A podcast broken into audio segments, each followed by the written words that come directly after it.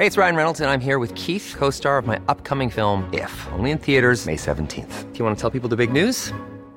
All right, I'll do. Sign up now and you'll get unlimited for $15 a month in six months of Paramount Plus Essential Plan on us. Mintmobile.com slash switch. Upfront payment of $45 equivalent to $15 per month. Unlimited over 40 gigabytes per month. Face lower speeds. Videos at 480p. Active Mint customers by 531.24 get six months of Paramount Plus Essential Plan. Auto renews after six months. Offer ends May 31st, 2024. Separate Paramount Plus registration required. Terms and conditions apply if rated PG.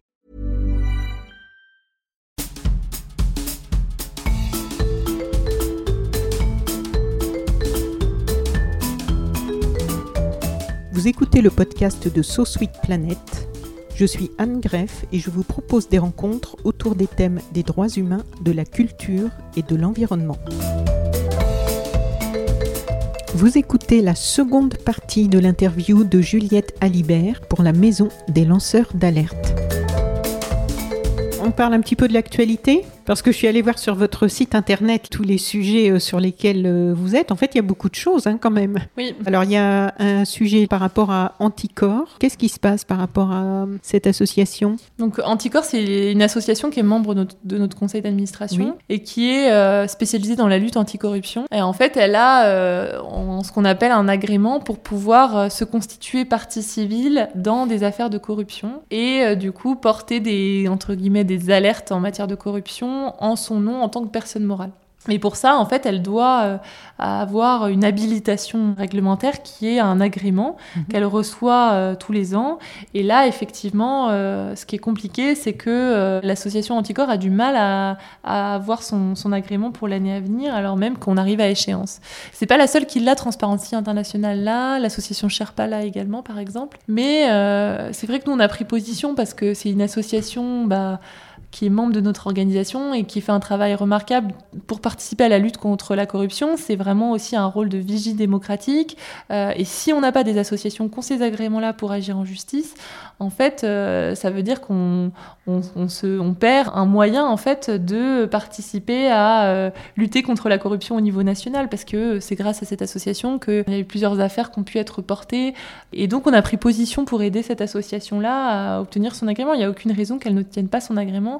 Et puis demain, si par exemple nous, on a un agrément pour aider les lanceurs d'alerte, je pense que c'est pareil. Ce qu'on n'a pas envie, c'est que ce soit pas une autorité indépendante qui, euh, du coup, en fonction euh, des pressions, euh, parce qu'on aurait révélé des, choses qui iraient à l'encontre du gouvernement, bah, que du coup, il y ait une forme de, menace en nous disant, bah, vous allez avoir votre agrément ou non, vous ne l'aurez pas. Donc c'est pour ça que nous, on soutient vraiment cette association. A, priori, elle devrait avoir son agrément.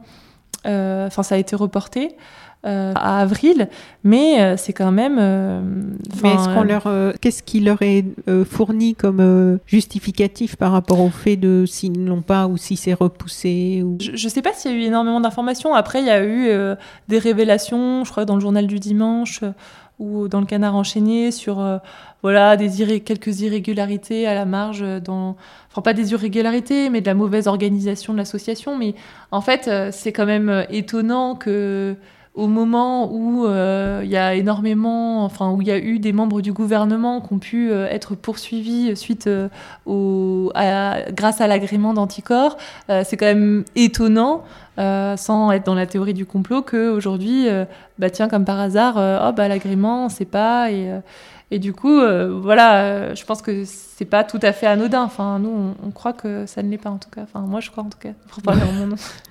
Et alors, vendredi, sur Twitter, vous avez tweeté la transposition de la directive européenne pour la protection des lanceurs d'alerte traîne dans toute l'Europe. Ça traîne dans toute l'Europe Oui, ça traîne dans toute l'Europe. Alors, est-ce que ça traîne? Parce qu'il faut dire qu'en ce moment, tout, tout traîne, tout est compliqué avec la. la- Pour ceux qui réécouteront dans 4 ou 5 ans, j'espère qu'on sera sorti de la pandémie à cette époque. Mais bon, c'est sûr que nous sommes dans une période compliquée où tout est un peu ralenti. Donc, quelquefois, on se dit qu'il peut y avoir des circonstances atténuantes. Pourquoi ça traîne dans toute l'Europe? Là, on sait. Ça traîne dans toute l'Europe parce que bah, c'est un sujet euh, qui euh, embête aussi un peu, je pense. Enfin, je sais pas après si c'est le cas pour euh, tous les pays, mais c'est vrai que les lanceurs d'alerte, c'est à la fois c'est risqué pour un pays de d'avoir des lanceurs d'alerte et euh, parce que c'est aussi celui qui menace, qui met le, doigt là où ça fait mal, qui identifie euh, des pratiques irrégulières qui peuvent euh, mettre en difficulté des gouvernements. Donc peut-être que, enfin, on a cette idée et d'ailleurs je crois que c'est le garde des sceaux français qui avait dit que les lanceurs d'alerte étaient des délateurs de la République, notre garde des sceaux actuel. Donc c'est vrai que c'est une thématique un peu sensible. Après, il y a quand même un souhait, je pense, du politique de transposer. Et de toute façon, il n'y aura pas le choix. Euh, de transposer cette directive. Donc euh, peut-être que c'est aussi le, contexte actuel, tout traîne comme, euh, comme tu le dis. Et, en tout cas, nous, on, est très sensible à ça et on a vraiment envie que la transposition se fasse de la meilleure manière possible et puis de toute façon avant décembre 2021. Ça, ça veut dire qu'au niveau du droit, il y a quelque chose d'uniformisé pour tous les pays ou en quoi ça consiste en fait? La directive? Oui. Oui, c'est ça. En fait, la directive, ça veut dire qu'au niveau, enfin, le législateur européen a pris une directive, donc un texte euh, normatif qui, produit des effets de droit sur tous les Européens, et que ce texte, n'est pas applicable tel quel, il n'est pas euh, copiable tel quel dans, dans, le droit, euh, dans les droits nationaux en Italie, en Allemagne, mais qu'il faut que chacun des législateurs au niveau de chacun des pays se saisissent des éléments euh, de fond de cette directive pour les implémenter dans leurs dispositifs euh, législatifs euh, nationaux et propres. Parce que un copier-coller n'est pas possible, parce que voilà, chacun a son, son droit. a son droit, ses mécanismes. Mais l'idée, c'est que substantiellement, ce qui est défendu par la directive, ce soit repris à minima par les États. Après, ils peuvent par contre transposer et aller au-delà en mettant en place plus de mesures protectrices. Et c'est pour ça que nous, on pousse en ce sens pour garder certains acquis de la loi Sapin 2, comme je disais, et ajouter en plus les acquis de la directive, voire même aller, aller au-delà en proposant des choses plus protectrices. Donc on peut aller, on peut faire plus, mais pas moins? Non. On peut pas, faire, moins. D'accord. c'est un peu le minimum requis euh, par le législateur. Et ça, ça vaut pour toutes les directives. Une directive en matière d'environnement, par exemple, on peut pas, s'il y a un niveau spécifique. Euh, de protection, par exemple des installations euh, classées, il n'est pas possible, enfin je, dis, je, donne un exemple au hasard, hein, mais il n'est pas possible d'aller en delà, en deçà. D'accord. Alors j'ai vu sur votre site aussi quelque chose là qui m'a semblé intéressant, c'est Tech for Press. Qu'est-ce que c'est ça, Tech for Press oui, euh, effectivement, Tech for Press, c'est un service qui a été mis en place par une autre association qui est aussi administratrice, euh, membre de notre conseil d'administration, Nothing to Hide. Euh, et en fait, l'idée, c'est d'aider les militants, les journalistes à protéger leurs informations en leur apportant des guides, des formations sur mesure, des outils chiffrés, sécurisés. parce que c'est vrai que se protéger des représailles, c'est aussi sécuriser ces outils. Donc, c'est un projet intéressant. Ça vient d'être lancé. Pour l'instant, j'ai pas, j'ai pas pu vraiment avoir l'occasion de l'utiliser, mais je pense que c'est en tout cas, j'ai trouvé que c'était vraiment une très belle initiative. J'ai vu qu'il y avait des, même des formations euh, gratuites. Je trouvais que c'était important à signaler aussi. Dans les journalistes lanceurs d'alerte, est-ce que vous avez des signalements? Non, alors c'est vrai que on, comment ça, en fait, comment ça se traduit dans ce milieu médiatique? Oui, en fait, on, considère nous que les journalistes, comme ils ont un autre régime de protection juridique et le régime euh, dédié aux journalistes, ils sont pas vraiment lanceurs d'alerte. Par contre, ils sont euh, vecteurs d'alerte. Ils lancent des alertes, mais enfin, ils participent à lancer des alertes en révélant des choses. Et ce qui est intéressant, c'est que nous, on travaille beaucoup avec les journalistes parce que ils peuvent couvrir leurs sources. Et donc, on peut avoir certains lanceurs d'alerte qu'on envoie auprès de certains journalistes d'investigation qui vont faire un papier, puis qui vont euh, couvrir le nom de la personne, identifier les éléments, qui vont pouvoir aussi mener ce travail d'enquête en allant interroger euh, l'employeur et faire un peu le contradictoire. Euh, voilà. Et du coup, c'est vrai qu'on travaille très bien avec les journalistes. Après, c'est un peu le cas sur les journalistes d'investigation. Comme ils sont pas lanceurs d'alerte, c'est pas pour autant qu'ils sont pas victimes de représailles quand ils dénoncent des choses qui dérangent. Euh, voilà, si on pense à Inès Léraud par exemple, euh, mais on a aussi euh, d'autres lanceurs d'alerte, d'autres médias qui ont pu être intimidés, voilà, sans donner de oui. Et donc Inès Léraud, elle s'attaque, enfin parce qu'elle a parler des algues vertes, mais en fait, c'est parce qu'elle responsabilise des entreprises euh, privées, c'est ça le problème? Inès Léraud, euh, effectivement, elle a fait une BD, puis il y a eu plusieurs euh, travaux d'investigation pour dénoncer la façon dont le secteur industriel, agricole, notamment en Bretagne, fonctionne, en utilisant des produits, en en n'étant pas forcément aux normes. Et en fait, elle est victime aujourd'hui de représailles de la part de ces grands groupes industriels qui veulent la faire taire, qui font des procédures baillons en l'attaquant pour diffamation euh, devant euh, des juridictions. Enfin, voilà, elle est, elle est la cible de ces attaques-là. Mais elle reste journaliste, à notre sens, euh, pas lanceuse d'alerte. Par contre, on peut parler d'une alerte en matière d'algues vertes. Quels sont, vous, vos rapports avec les grandes puissances, on peut dire, quand ce sont des multinationales qui sont en jeu, quand ce sont des États. On a souvent l'impression que ces combats-là, on a David contre Goliath et qu'il mm. euh, y a, euh, comme tu disais tout à l'heure, le, faible et puis en face des choses énormes et que les combats sont perdus d'avance. Or, euh, déjà d'après votre jeune histoire à la maison des lanceurs d'alerte, on voit qu'il y a des choses qui peuvent avancer, qui peuvent évoluer. Comment vous faites? Comment vous réussissez à... Est-ce que vous réussissez à dialoguer d'abord dans un premier temps avec eux? Est-ce que ça passe par des avocats Est-ce que comment vous interagissez en fait avec eux Sur les grands groupes, nous on n'est pas directement confrontés à ces grands groupes-là puisque euh, on accompagne le lanceur d'alerte et que euh, en fait on passe par le lanceur d'alerte et, notre relation elle est bilatérale avec lui. Par contre on travaille avec son avocat, on, va solliciter le défenseur des droits le cas échéant. Enfin après on, sollicite les autorités, mais en tout cas euh, l'identité de la personne qui est visée par l'alerte, on l'a, mais on n'a pas on n'a pas de lien direct avec eux. Par contre on sait, euh, quand là, là actuellement, on soutient des, des lanceurs d'alerte contre, enfin, qui ont lancé des alertes dans des grands groupes euh, français, on sait que, enfin, on pense en tout cas qu'on est dans le viseur. Et c'est vrai que demain, on pourrait être victime, euh, si on fait un communiqué, d'une procédure baillon, une attaque en diffamation. Après, bah, ce serait bon signe. Ça voudrait dire qu'effectivement, on révélerait des choses importantes et qu'ils ils auraient un intérêt à nous nuire. Et je pense qu'on on mobiliserait la société civile, plein d'associations qui nous soutiennent. On a quand même une, plus de 17 associations euh, fondateurs. Donc je pense qu'on se mobiliserait et euh, bon, on saurait se défendre. Il y a plusieurs communiqués aussi, hein, on, peut suivre en temps réel un peu ce que vous faites, euh, et donc sur des cas sur lesquels vous êtes actuellement, là, si tu pouvais nous en parler d'un ou deux cas qui sont d'actualité? Oui, par exemple, là, on a saisi la CNIL sur un dossier où il y a une atteinte potentiellement grave à à l'ensemble des données de santé euh, d'une région, la région PACA. En fait, c'est une lanceuse d'alerte qui travaillait auprès d'un groupement d'intérêt public euh, auprès d'hôpitaux qui euh, a dénoncé en fait des failles de sécurité et une absence de respect du RGPD. Enfin, c'est bon, je vais pas rentrer dans le détail, mais des difficultés en matière de protection des données de santé, alors même que c'est des données particulièrement sensibles qui sont protégées très fortement en droit. Et, et en fait, elle a lancé l'alerte, elle a été licenciée euh, avant, enfin, avant la fin de sa période d'essai. Et nous, euh, on a vérifié les éléments. Il nous semblait qu'il y avait quand même des. des enfin, si l'alerte était avérée, c'était quand même grave. Euh, ça touchait plus de, je sais plus, sais plus combien de millions. La région PACA, c'est quand même une grosse euh, région. Et qu'on ne pouvait pas euh, laisser des failles de sécurité qui donnaient accès à une entreprise privée à des données particulièrement protégées, des données euh, intimes. donc, on a sollicité la CNIL pour qu'elle intervienne en urgence au fin de diligenter une enquête, une investigation et vérifier effectivement l'ampleur et la réalité de ces, de ces failles de sécurité informatique. Bon, on est quand même dans un monde numérique où les données sont un peu de l'or pour euh, les sociétés. et donc, euh, voilà, on a compris ça et, nous, ça nous semblait vraiment important. Donc, on, la, CNIL là, a, dit que notre alerte était euh, recevable et donc on attend le retour du service des plaintes sur ce sujet.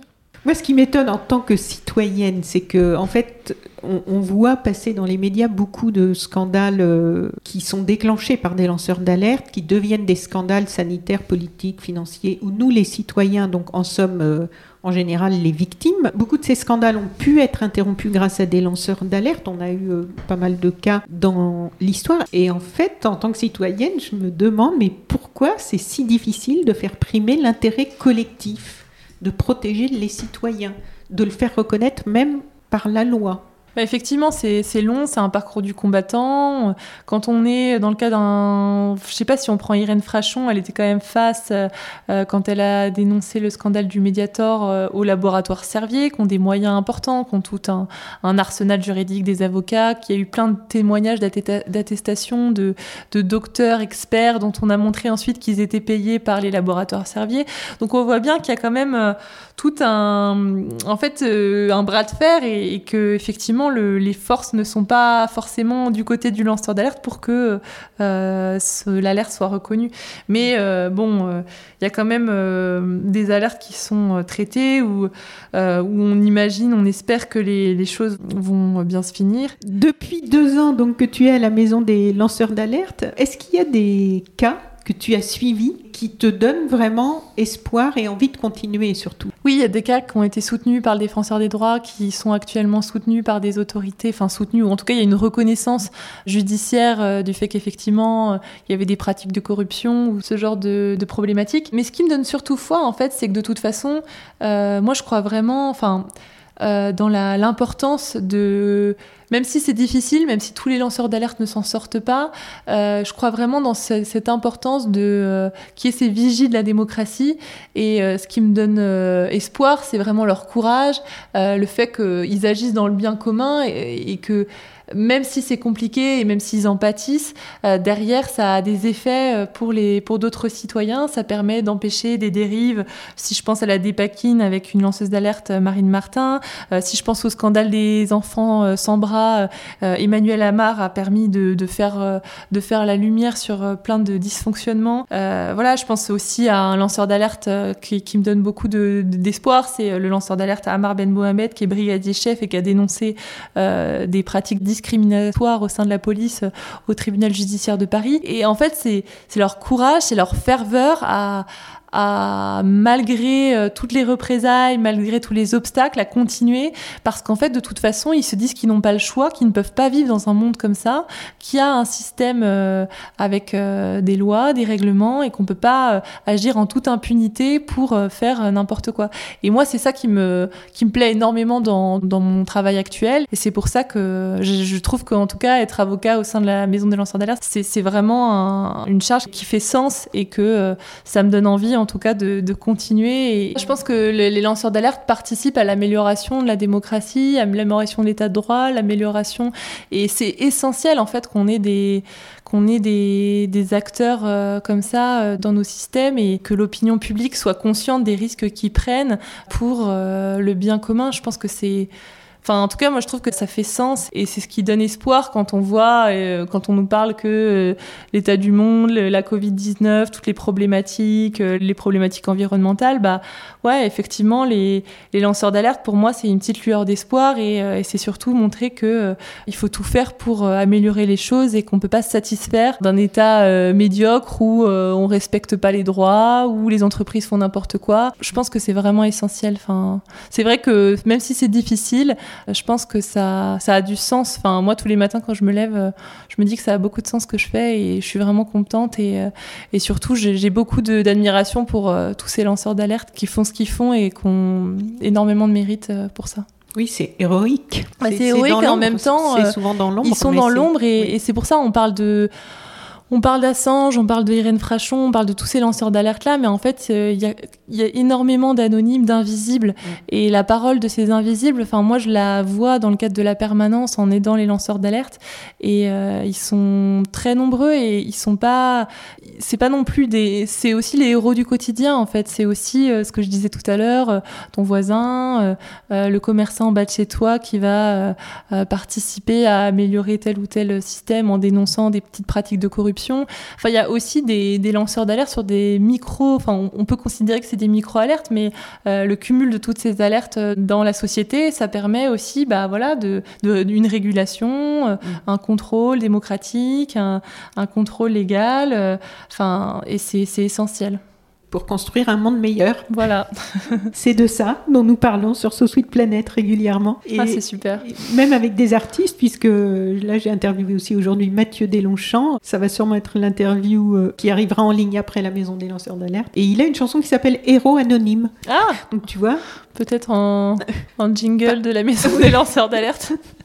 voilà, Juliette Alibert, vraiment un grand merci de nous avoir permis de faire connaissance euh, au plus près de cette maison des lanceurs d'alerte, de tout ce que vous faites pour euh, vous aussi contribuer à un monde meilleur en aidant euh, toutes ces personnes qui peuvent se trouver en difficulté. Je mettrai donc pour nos auditrices et auditeurs qui nous écoutent le lien vers le site de la maison des lanceurs d'alerte dans le texte de description du podcast que vous pourrez retrouver sur le site de Sous Suite Planète et sur vos applications de podcast. À partir du moment où quelqu'un qui nous écouterait euh, aurait quelque chose, une alerte à lancer, pour vous joindre, il passe par votre site Oui, tout à fait. Il y a, Il y a- un a le- formulaire. euh, voilà. Tout est inscrit sur le site. sécurisé, j'ai Donc vu. n'hésitez pas, oui. Voilà. Maintenant, il me reste à vous souhaiter une bonne continuation. Merci beaucoup Anne et merci pour l'invitation. C'était super. Merci. Au revoir. Au revoir.